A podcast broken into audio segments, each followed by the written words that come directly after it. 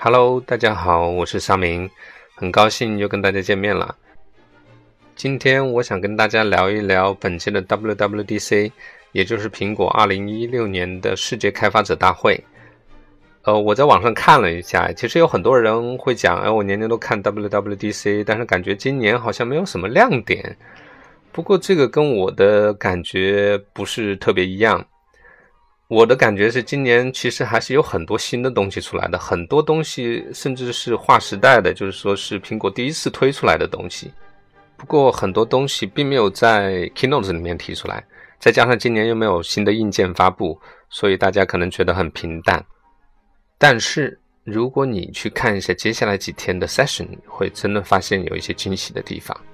因此，我就有这个小小的冲动，给大家做一期关于 WWDC 的节目，带大家看看苹果今年推出了什么新的东西，你可能没有意识到的。为严谨起见，在节目开始之前的话，我还是声明一下，因为本栏节目不是一档严谨的科普节目，而是用通俗的语言给大众讲这个互联网的技术，所以难免有疏漏，难免有不对的地方，请大牛们多多包涵。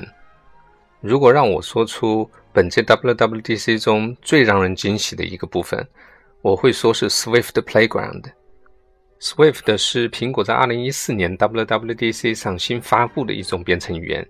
用于在 Mac 和 iOS 上的话去开发应用程序。Swift 可能是有史以来对开发者最友善的一种编程语言，因为它致力于提高代码的可读性、编程的趣味性。甚至允许在不编译和运行应用程序的前提下，就可以查看这个代码的实时运行结果。这一点也是很革命性的。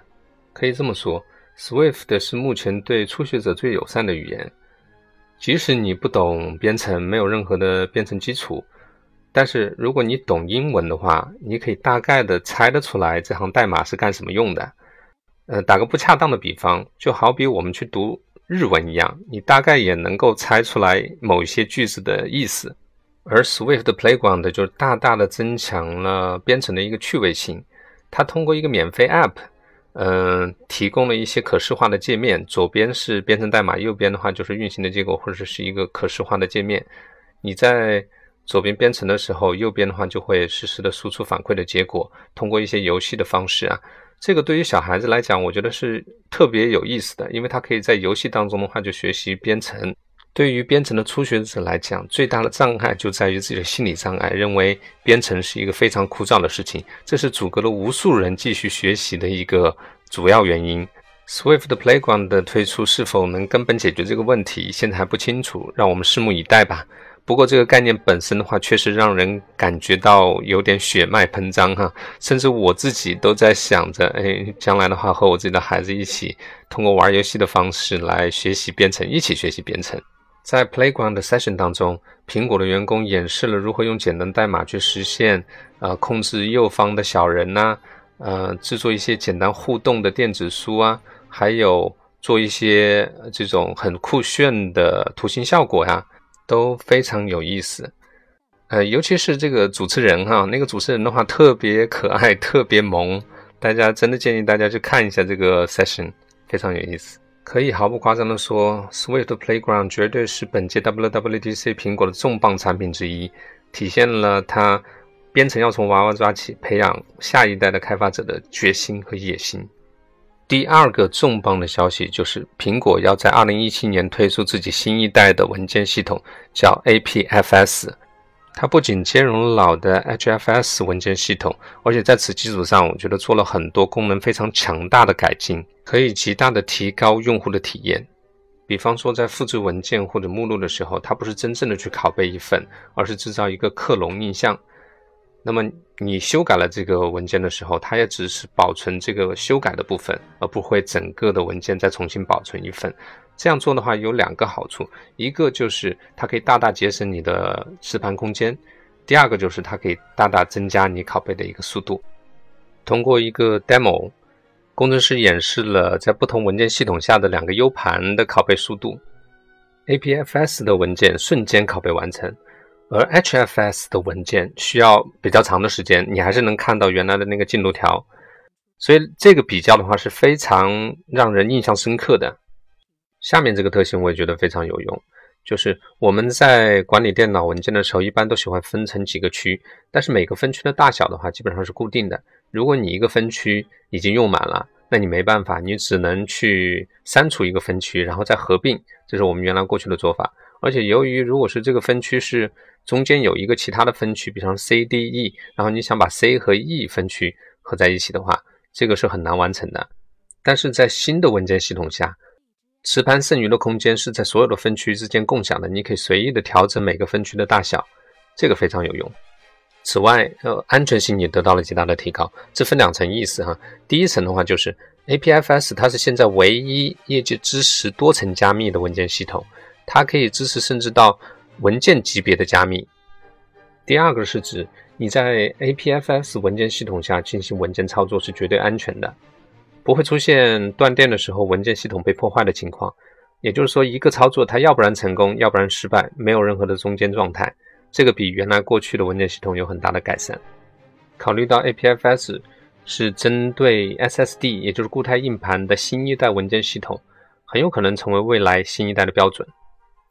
第三个重大的变化就是苹果在 WWDC 当中正式宣布，他们将用 Differential Privacy。这种叫所谓叫差分隐私的技术，在不侵害用户隐私的情况下去学习收集用户的数据，用于改善用户的体验。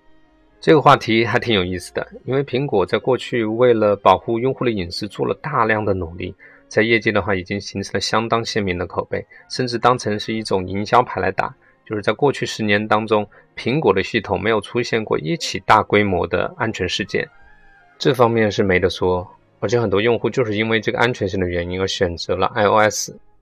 我们当然有理由相信，相对于其他的同行，苹果确实在收集用户数据方面是非常少的。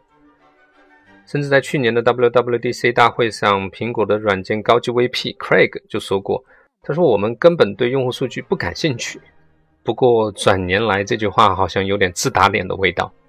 你要知道，在当前的这个市场环境下，几乎每个公司都在尽自己最大的努力去多收集一些用户数据，用来分析啊，然后指导后续的营销行为。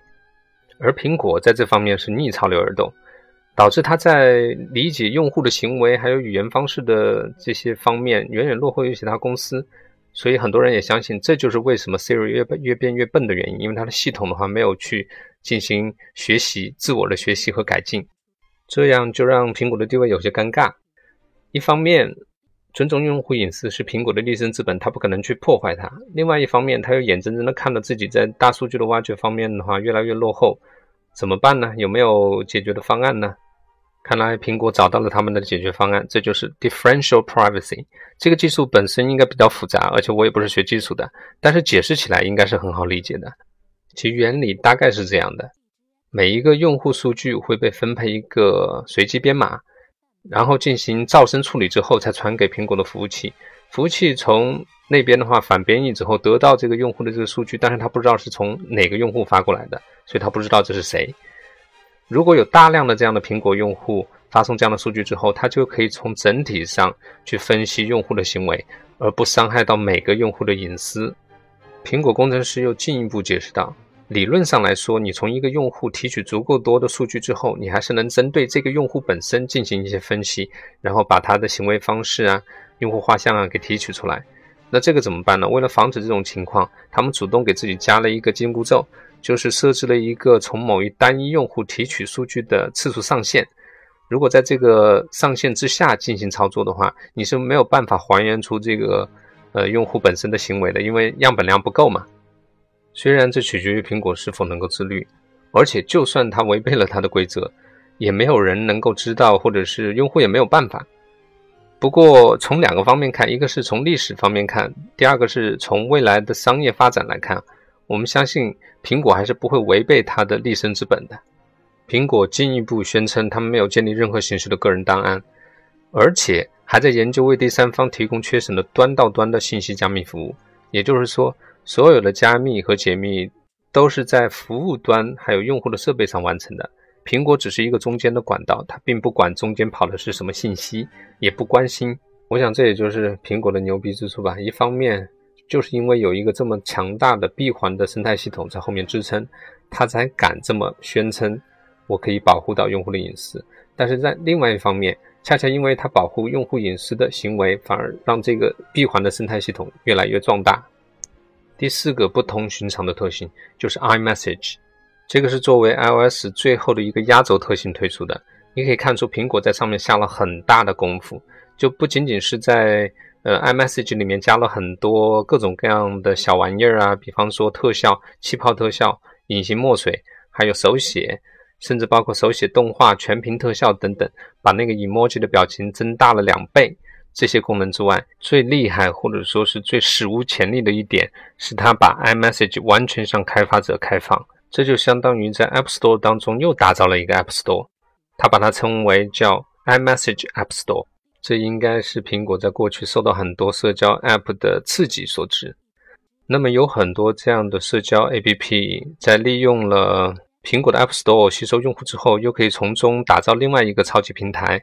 比方说微信，比方说 Facebook、Twitter、Instagram 都是这样的例子。所以苹果很害怕这样的一个超级生态会不会颠覆苹果自有的生态系统。与其被别人颠覆，要不然我自己主动出击，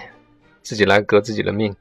于是他就推出了一个国中之国的 iMessage App Store。虽然苹果对 iMessage 的野心很大。但是问题是，大家会不会去用它呢？因为所有人的社交关系现在都散布在各种各样的社交网络当中。如果要用 iMessage 的话，最大的一个问题就是我没有那么多的社交关系在里面。那么可能的起点就是通讯录，但是通讯录里都是强社交关系，而且人数也不是那么多。大概苹果也看到了这个短板，所以除了加了很多玩法之外，它还把这个生态完全向开发者开放。哪怕你一行代码都不会编也没有关系，苹果已经给你想好了，你只要用它的工具把所有的这种呃贴纸图案的话打包，然后上传就可以做成一个 iMessage app，就可以在里面玩了，所以非常简单。但不管怎么讲，它的苹果的这个行为的话还是比较大胆的，呃，也是史无前例的。具体最后效果是怎么样，我们只有让时间去检验了。第五个也是行业内认为非常震撼，但是我个人认为其实震撼力一般的一个消息，苹果开放了 App Store 里面的竞价排名系统。以后的话，在 App Store 的话，你可以打广告了，你可以用一种竞价排名的方式的话，给自己的 App 去打广告，那么苹果可以从中的话去收到广告费。当然，这个消息本身的话是史无前例的，App Store 至今已经八年的历史了。那么，在过去，苹果也从来没有提过要在 App Store 中去打广告，通过广告去赚取利润。对于很多中小开发者、独立开发者来讲，也会把应用商店的排名优化当成是一个比较公平的、相对比较公平的呃获取用户的手段。在苹果推出竞价广告系统之后，这种情况可能会发生改变。所以，行业内还是有很多质疑的声音呢，主要是两点。第一点就是这破坏了 App Store 的公正性，很多中小开发商或者独立开发者他没有办法再生存了。第二点就是 App Store 的搜索体验并不好，当你算法还不完善的情况下，就匆匆的推出这样的广告竞价系统，这个体验能好吗？不过从本次 WWDC 的情况来看，苹果准备的还是非常充分的，而且我个人认为，其实对行业的冲击并没有那么大，没有大家想象的那么糟糕。关于这个话题，我在我的公众号 Mobview M O B V I E W 当中的话，有一篇文章专门去分析过，欢迎大家关注我。在这里我就不多说了，因为这个话题有些专业，可能会让有些人昏昏欲睡。除了我以上提到的这些新特性之外，我们当然也能看到苹果变得越来越开放，它把它的 Siri 啊，还有地图啊，都已经开放给开发者了。广大的开发者能利用这些特性开发出什么新的好玩的方法，让我们拭目以待。最后，让我再提一下苹果一个比较有情怀的特性，就是照片当中的回忆功能。Craig 提到，iPhone 的芯片已经强大到可以在本地本机上就进行照片的计算，每张照片可以进行一百一十亿次计算，所以它可以进行一些。呃，人脸识别啊，还有物件识别、场景识别这些功能，最强大的是它能够分析你本地的所有照片，然后按照不同的场景、不同的人物和不同的主题，把它组织成册，呈现在你的面前。甚至它还能够把里面的短片和照片组织成一个呃很有情怀的短视频。视频中会很应景的加入一些特效，比方说慢动作呀、音乐啊。